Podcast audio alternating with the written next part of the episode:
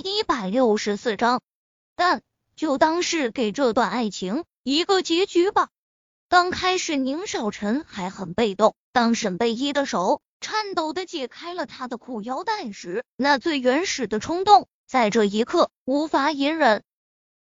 他将她懒腰抱起，似是抱着异常珍重的东西一般，将她放在床上。贝依，他的声音也有些低哑。沈贝依心一颤，抬头凑了上去，唇齿相撞，由轻到重。这一刻，没有高文，没有车祸，没有分离，只有他和他。这一夜，他的心理上由女孩变成了女人。这一夜很美，很甜蜜，也很痛苦。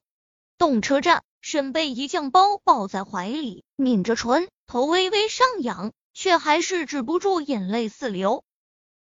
他想，他对宁少臣是动了真情的，否则这会啊要离开他不会疼到这种地步。他心里感激他，也深深的被他感动到了。毕竟，帅的男人很多，有钱的男人也多，但能对自己有心的男人却是可遇而不可求。宁少臣愿意因为他。而和高文提出解除婚约，这中间的分量，他不傻，他懂。可越是如此，他越是自责。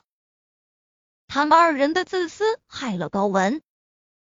他低头看着手上的两张车票，一张是到 S，是一张是到 W，是小妈。是宁小溪的声音。决定要走时，他放不下宁少臣，更放不下宁小溪，所以想了很久，他还是决定见下宁小溪再走。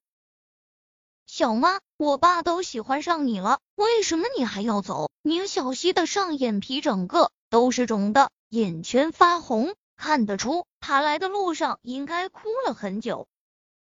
沈贝依没有和他说高文的事，他觉得他再聪明，终归还是太小，不该承担这些。小溪，大人的事你不懂，我和你爸爸不可以在一起了。为什么？他笑笑，摇头，摸着宁小溪的头，然后轻轻压入怀中，没有回答，也不知道如何解释，告诉儿子。自己和他爸爸的幸福只能建立在别人的痛苦之上。小妈，我舍不得你走。宁小溪在他怀里抬起头，小脸上不知何时已流满了泪水。沈贝一直觉整个心都在抽搐，疼得他无法呼吸。舍不得，他何曾舍得？可他没有选择。就算他愿意没名没分的跟着宁少臣。可是他的内心将一辈子受着良心的谴责。他相信宁少臣也是如此，他们注定不会幸福。小妈，你是不是非走不可？沈贝依仰着头，不敢看他，只是点着头。小妈，你走了还会不会回来？沈贝依咬着嘴唇，依旧头仰着，却不敢再有承诺。